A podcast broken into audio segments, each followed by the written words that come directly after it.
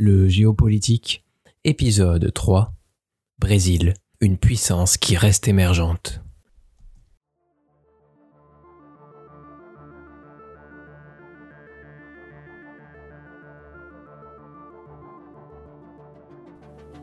Bonjour à toutes et à tous et bienvenue dans Le Géopolitique, le seul podcast qui traite à la fois des questions d'actualité et des questions de géopolitique. J'espère que vous allez bien pour aborder avec moi un thème un peu plus exotique que d'habitude. Aujourd'hui nous partons au Brésil pour nous poser des questions autour de la politique et des ressources de ce pays, pourquoi cette puissance reste inaboutie et toujours encore en émergence? Pour cela nous allons nous appuyer exceptionnellement sur une vidéo de l'émission Le Dessous des cartes d'Arte qui a été diffusée il y a un peu plus d'un an, nommé Brésil, une puissance inaboutie. Vous aurez bien évidemment en description de cet épisode le lien de l'émission disponible gratuitement sur YouTube. C'est terminé pour l'introduction, on se retrouve tout de suite pour la première partie.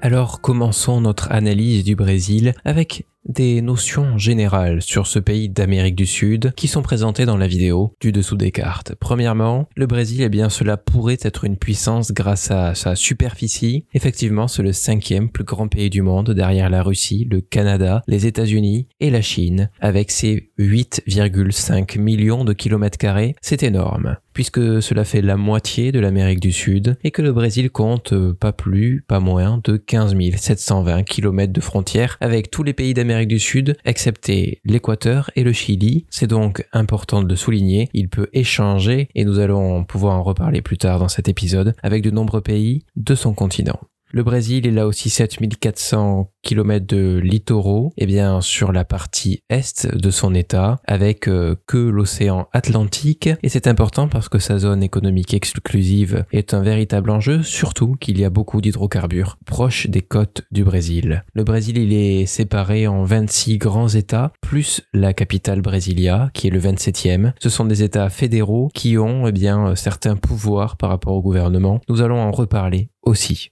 Le Brésil, enfin, c'est 210 millions d'habitants. C'est une puissance, c'est un foyer de population important. Malheureusement, eh bien, cette population, elle est très inégalitaire. Si vous parlez d'inégalité, vous pensez forcément au Brésil. Il y a de nombreuses photos où nous pouvons voir à la fois, eh bien, des favelas avec euh, juste à côté, séparés juste par une clôture, un immeuble luxueux avec un jacuzzi sur le balcon. Vous les trouvez dans tous les manuels de géographie des classes de collège et de lycée lorsque les élèves travaillent sur les inégalités c'est vraiment le gros problème avec la corruption euh, du Brésil. Je parle de la corruption parce que les présidents ont tous été ces dernières années accusés de corruption. Lula en 2019 qui était en prison et en ce qui concerne Jair Bolsonaro, il y a de fortes suspicions, notamment sur comment il s'est fait élire. Il y a euh, beaucoup de soupçons sur euh, la propagande qu'il a pu mener sur les réseaux sociaux, mais pour l'instant, rien n'est avéré. Ce sont donc deux gros problèmes qui empêchent le Brésil d'être une puissance affirmée et de se hisser au niveau euh, de ses homologues européens, par exemple.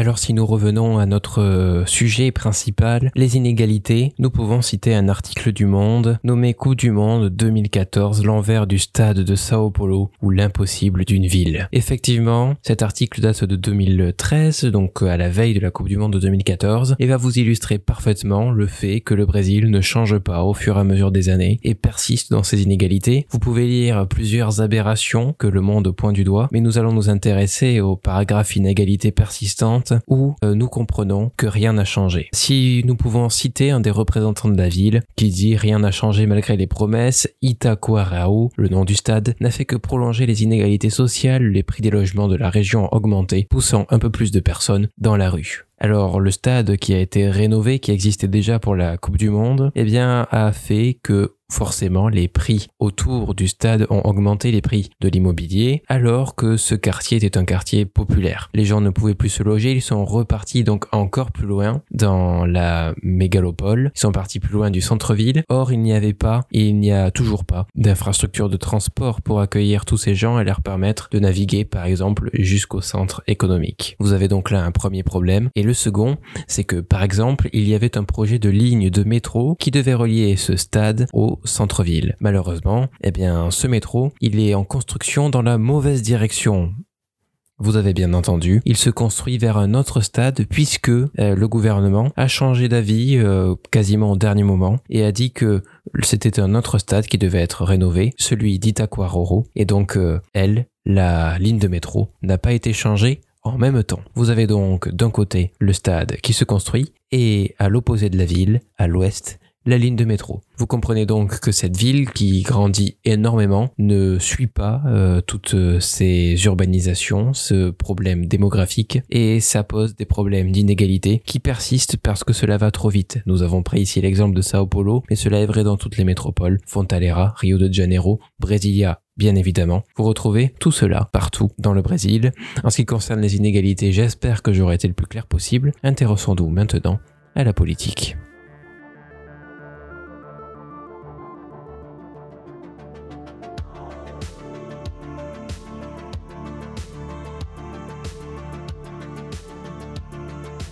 Alors si le Brésil reste encore et toujours une puissance émergente, c'est en partie parce que euh, le système politique brésilien est compliqué. Dans la constitution de 1988, on comprend que posséder une majorité pour euh, pouvoir gouverner le plus facilement possible, eh bien c'est très compliqué de le faire au Brésil. Pourquoi? Eh bien parce qu'il y a de nombreux petits partis, une trentaine environ, qui se séparent les 27 États fédéraux et la Chambre des députés ainsi que le Sénat. Si nous prenons l'exemple de Lula lorsqu'il était au pouvoir, eh bien seulement trois des 27 États fédéraux étaient gouvernés par le Parti travailleur, celui de Lula. Il avait seulement que quelques sièges sur les 581 de la Chambre des députés. C'est donc extrêmement difficile de mettre en place ces lois, ces politiques. Il a essayé de le faire, mais comme souvent, il a été euh, accusé de corruption. Il a donc été emprisonné. La corruption qui, donc, euh, comme je l'ai déjà esquissé dans les premières minutes de cet épisode, fait rage au Brésil. Aussi un gros problème que nous pouvons retrouver dans un des articles du Monde publiés il y a relativement peu de temps, le 27 mai 2021. Le Brésil a la fâcheuse domination des clans et des dynasties sur la vie politique. En effet, comme vous pouvez le lire dans cet article où le lien sera en description de l'épisode, près de deux tiers des députés et les trois quarts des sénateurs brésiliens sont des héritiers en politique, une tradition qui favorise les inégalités et la corruption. La corruption, bien sûr, parce que quand tout le monde se connaît, c'est plus facile de faire des choses illégales. Les inégalités, bien sûr, parce que les familles riches et qui restent au pouvoir sont toujours les mêmes, et les familles pauvres qui sont dans les favelas sont encore une fois toujours les mêmes.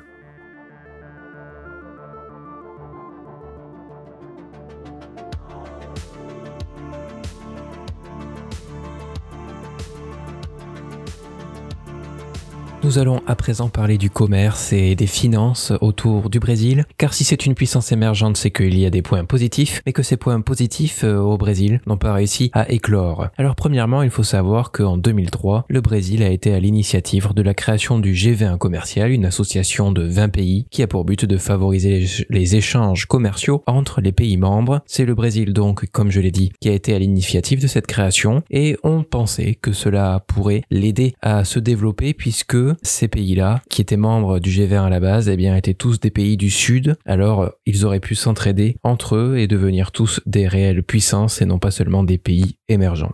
Seulement, le principal point économique du Brésil, eh bien, c'est le Mercosur. Le Mercosur, c'est un petit peu l'équivalent de l'Union européenne, pour faire simple, avec les pays d'Amérique du Sud. Aujourd'hui, tous les pays en sont membres ou membres associés dans la partie sud de l'Amérique, sauf le Venezuela. Et aujourd'hui, le Mercosur, c'est le troisième plus gros bloc commercial au monde. Derrière, en deuxième position, l'Union européenne. Et en première position, l'accord entre les États-Unis, le Mexique et le Canada. Ce Mercosur, donc, il a pour objectif, à la base, de s'opposer aux États-Unis. Pour cela, eh bien, ils veulent s'unir et euh, ne plus dépendre des États-Unis, puisque, comme on l'a dit, avec les nombreuses ressources qu'il possède, le Brésil est tout à fait autonome sur de nombreux points. Cependant, cela ne va pas réellement se passer ainsi, puisque avec l'élection de Jair Bolsonaro, eh bien, le Brésil va se, de nouveau se rapprocher des États-Unis. Cela pose problème parce que tout ce qu'il y avait été fait avec le Mercosur est remis en question et euh, c'était un petit peu un revirement euh, pas très attendu et ce qui a amené, eh bien, euh, à plusieurs échecs dernièrement avec le Mercosur. Nous pouvons citer par exemple en 2020 la France qui s'est opposée entre un accord commercial entre l'Union européenne et le Mercosur et le gouvernement français s'est opposé car il justifie euh, son rejet par la déforestation qui met en péril la biodiversité et dérègle le climat. Là où le Brésil aurait pu se rapprocher de l'Union européenne et euh, céder de l'Union européenne pour se développer encore plus rapidement, eh bien il ne l'a pas pu parce que euh, Bolsonaro eh bien, mène une politique qui déplaît à certains pays occidentaux. Si nous revenons au Mercosur pour avoir un petit peu plus de détails, si cela vous intéresse, nous pouvons nous intéresser à la devise du Mercosur, qui est notre nord et le sud. Pour ceux qui ont fait un petit peu de géographie, vous savez que le, nord, N-O-R-D, est au-delà d'être euh, une définition purement géographique, signifie que les pays du Nord sont les pays les plus riches, puisqu'effectivement, lorsque vous regardez un planisphère, tous les pays qui sont au nord de votre planisphère sont souvent des pays développés et riches, alors que les pays du Sud, en plus d'être au Sud géographiquement,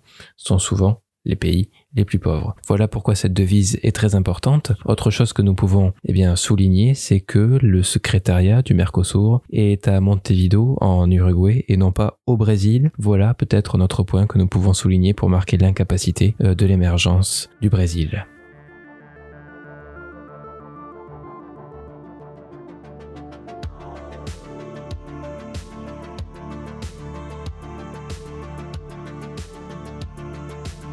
Je vous remercie d'avoir écouté cet épisode, j'espère que cela vous a plu, j'espère que vous avez appris des choses. On se retrouve la semaine prochaine pour les abonnés, pour les privilégiés, j'ai envie de dire, avec un épisode spécial, je vous réserve quelques surprises. Sinon pour tous les autres, c'est gratuitement dans 15 jours avec un nouveau thème qui, je l'espère, va vous passionner tout en me passionnant. Je vous souhaite une agréable journée et surtout n'oubliez pas, libérer votre créativité, retrouvez tous nos autres podcasts sur frenchtemplates.fr. À la prochaine.